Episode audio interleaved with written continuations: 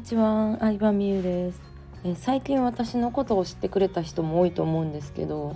改めてこう自分の自己紹介というか、うん、自分のことを話してみようかなと思います。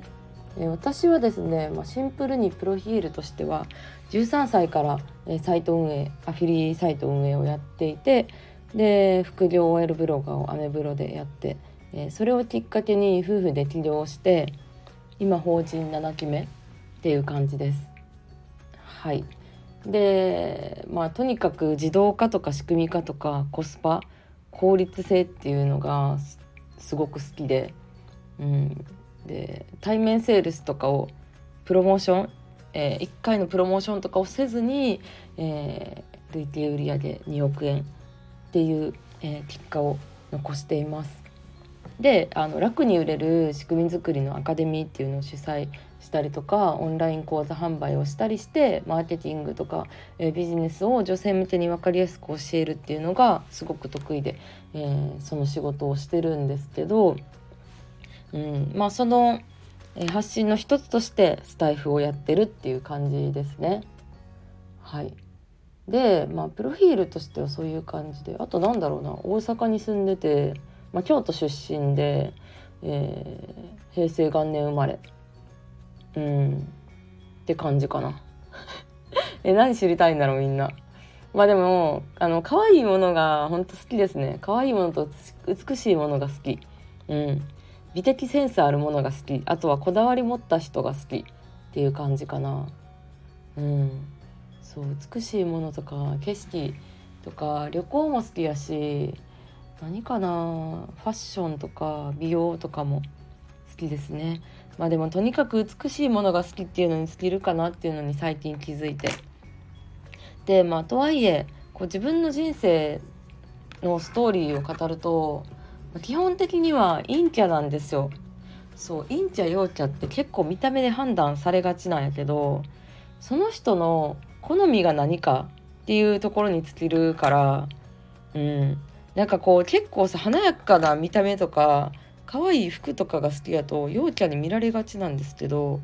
まあそうとも限らないっていうのは最近思うね。インスタグラマーさんでも華やかに見えてもあ多分この人結構 HSP 気質で一人が本当は好きなんかなって思うこととかもあったりするんやけど私は本当に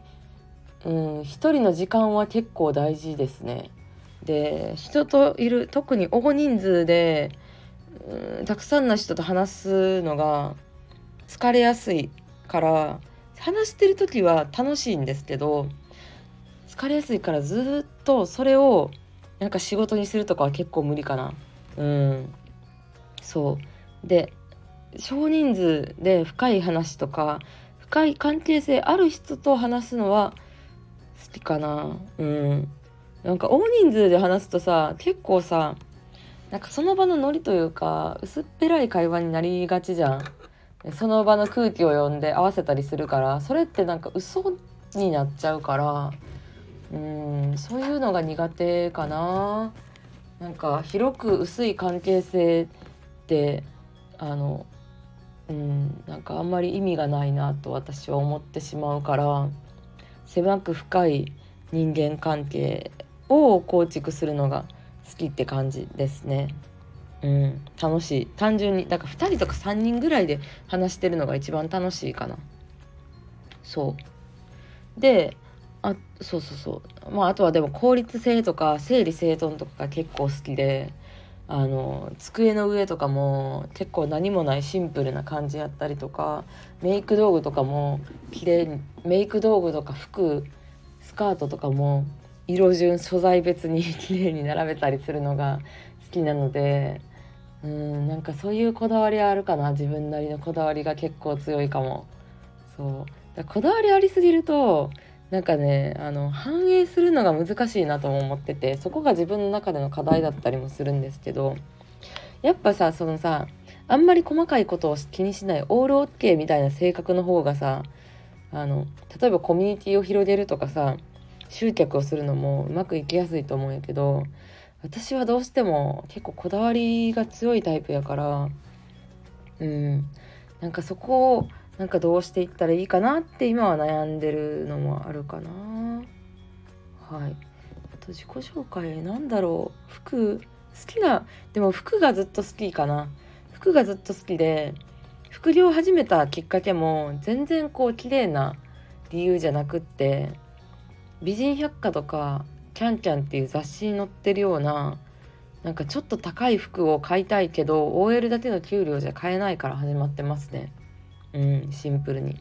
可愛いカフェにも行きたい。アフタヌーンティーにも行きたいしディズニーも行きたいし1年に1回旅行も行きたいしでもその20代の女の子がやりたいこと叶えようと思ったらさもうさ会社のお給料じゃ無理なわけじゃないですか。手取り16万円の田舎ど田舎の工場のあのジムやってたんですけどでやっぱうんなんかそういう周りにコンビニもないし本当に何もなくて男の人ばっかりの環境で働いててなんかファッションセンスとはもう皆無な世界なわけ。なんでそんなとこに就職してしまったのかって話をするとやっぱそのお母さんに気に入られたいのがすごく大きかってんね私。うん、優しかったしなんかお母さんはいろんなちょっと待ってまた泣けてちゃうやけど私スタイル取ると本当に泣いちゃうんですよね。お母さんは自分がやりたいことを全部我慢して節約して貯めたお金で私を学校に入れてくれたりとか私立矯正してくれさせてくれたりとかなんか塾に高い塾に通わせてくれたりとかして教育にお金をかけてくれたからお母さんの望むような就職をしないといけないと思ってまあ一応一部上場の会社ではあったんですけど給料は少なかったけどねうん。だからそういうとこに就職しなきゃと思ってベンチャー企業でさウェブ制作してるとかまあそういうのに私は本当は興味があったけどうん。なんかそうやね。なんかお母さんに嫌われたくないと思ってそういう自分がやりたくない仕事に就職しちゃってでもやっぱりその自分本当の自分やりたいことを押し殺して決めた決断ってさずっとは無理やから。でなんかその服を買いたいと思ってで副業を始めたりとかアメブロ使ってお金を稼いだりするようになってまあ、それがだんだん大きくなって今、まあ、ビジネスアカデミーをもう6年56年ぐらいかなやっててで、まあ、YouTube やったりインスタやったりとかさうんなんかそのオンライン講座販売したりセミナーやったり、うん、コンサルしたりとかもう本当にいろんなことはやってきたんやけどうんまあそのそうだね。で2017年に201727歳の時にうん、今の主人と結婚して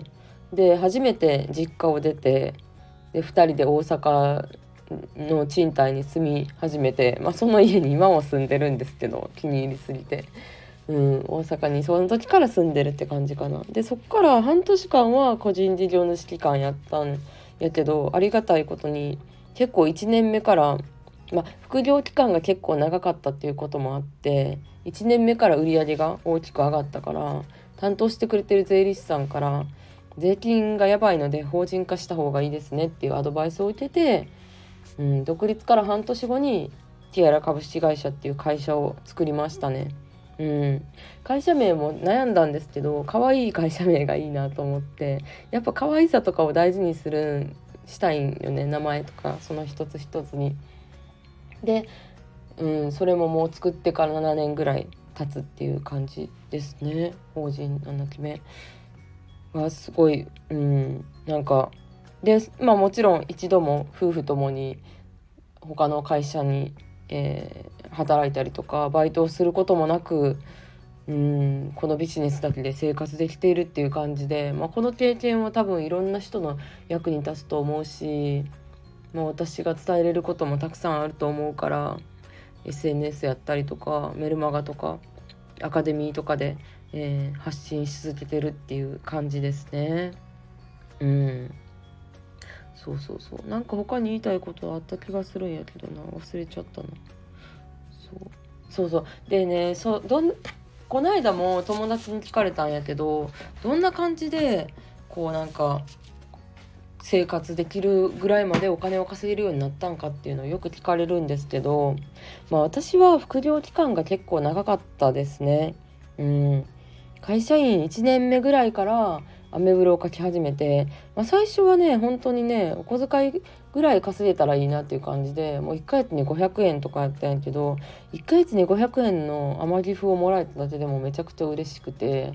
でアフィリエイトっていうのに挑戦してみたら月1万円とか3万円とか稼げるようになってうん。でもその時はアメブロとかを Facebook を使って月100万を稼げる人がまさか存在するなんてっていう感じで知らなかったんですよそんな人がいること。だから普通に月3万副業で稼げる私すごいって思ってます。自画自賛してましたねずっと。うん、知らなかったから自画自画自賛できたというか今逆にやっぱり知れちゃうからそういう人を。うんなんか講座に入ったりとかコミュニティに入ってもこう月100万稼いでますとかなんなら奥女奥稼いでますみたいな人もいるから自分なんて全然って思ったりする時あると思うんですけど、まあ、そもそもこう自己投資をしたりとかなんか自分が変わろうと思って例えばこのスタイフを聞いてくれてることとかもそうなんですけどそれ自体がすごいことなんですよ。検索してちゃんといい情報に出会ってそれを聞いたりとか聞いたことをちょっとやってみたっていうのでもすごいことやからなんかその今の自分をすごいって思い続けることが結構ポイントな気がします。うん、だってさその当時月3万とかを副収入を得てた時代もう結構長かったんですけど私は。なんで結構長かったのに別になんか諦めることもなくっていうのは、まあ、そもそも自分のことすごいと思ったのもそうなんですけど会社でさ月3万会社員のお給料で月3万増やすのってさ結構無理じゃないですか。面倒くさい転職っていう作業を経たりとかさうんまあそもそも会社のお給料ってさ1年でも3,000円ずつぐらいしか昇給していかへんしで女の人私の働いた会社では女の人が課長とか部長になることもなかったしって考える中で月3万円が増える増えたら服買えるすごいみたいな感じでしたね。うんそうだからなんかねその高い目標を掲げるのももちろん大事なんやけどそれで自分の気持ちが下がっちゃうんやったらやめた方がいいと思うしその時の自分をすごいって自画自画自分しか自分のことってさほんまの意味ですごいって言ってあげれへんからさ自画自賛し続けることなんじゃないかなって思う。うん、そう。その期間が結構長くてである時にアメブロで Facebook とアメブロを使ってあの月月え何やって月賞7桁で7桁って100万円のことなんですけど100万円超える人がいるっていうのを知ってめちゃくちゃびっくりして。めっちゃびっくりしたよほんまに。でその人そういう人がしかもいっぱいいてさ。でそういう人たちをリサーチしてたわけ。そしたらぶっちゃけ私の方がすごいなって思ったんですよね。うん、ずっとブログをやってたしなんなら13歳ぐらいからサイト作ってゲームの紹介サイトみたいなのを作ったりしてて。でそう。私の方がすごいやんって思って真似してやってたら、まあ、副業で最終的には270万円とか1ヶ月で稼ぐようになって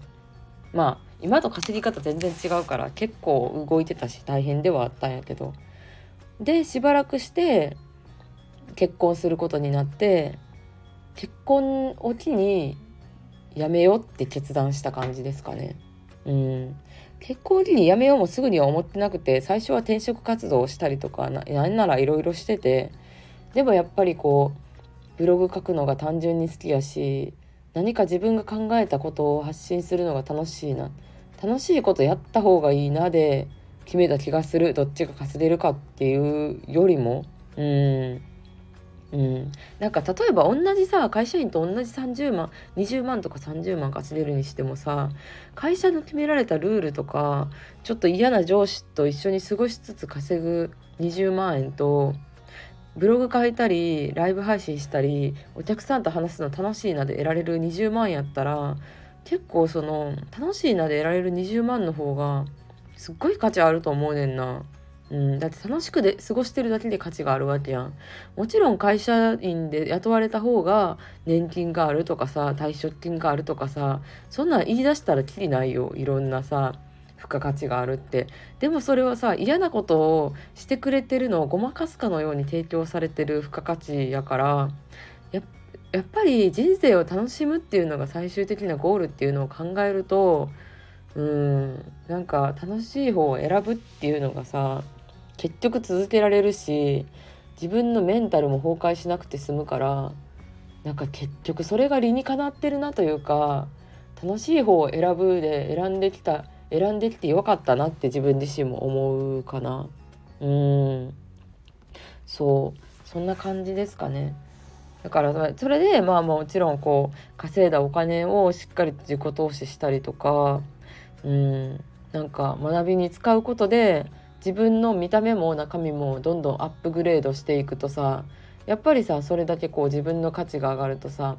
売れる商品の値段も上がったりとか価値が上がったりとかお客さんが増えたりするわけじゃん。だからそれをひたすら繰り返してるっていう感じか現在進行形で今も講座に参加したりとかもしてるしもちろんこう美容課金とかもしてるし楽しいなって思いますよ。うん、何よりさ私が楽しそうにしてるとさ主人がさハッピーなんですよね。そうこれ大事で男の人ってさ自分のパートナーが幸せそうにしてる姿が一番好きニッコニコ笑顔でいるのが一番好きでぶっちゃけお金なんか稼いだなくても機嫌よくニッコニコでいたらなんか幸せなんですよ男の人ってだから自分のためにお金使おうって思えるしか嫌なことしてたら当たっちゃうから家族とかに。嫌なことするのよろしくないなって思う。我慢して20万円得られてさ退職金のためにさ嫌な仕事を我慢して会社に通うももうもちろん一つやと思うけどそれでさ家族に当たってたら本末転倒やと思うからうん。毎日楽しく生きるっていうのが結局根本的に大事なことなんじゃないかなってもちろんすぐにさ帰れへんこともいっぱいあると思うけど少しずつ自分が帰れるところから私も変えていって今に至るっていう、まあ、自己紹介のようでさなんかさ過去のストーリーをいろいろ語ってみたんやけど、うん、友達にさ聞かれてどうやってさ稼げるようになったんっていうのを聞かれて話したことがすごい面白かったって言ってもらえたからせっかくなのでこのスタッフで収録したらさ100人200人の人に聞いてもらえるわけじゃん。いろんな人に知ってほしいなと思ってもう一回話してみました。最後まで聞いてくれてありがとう。バイバーイ。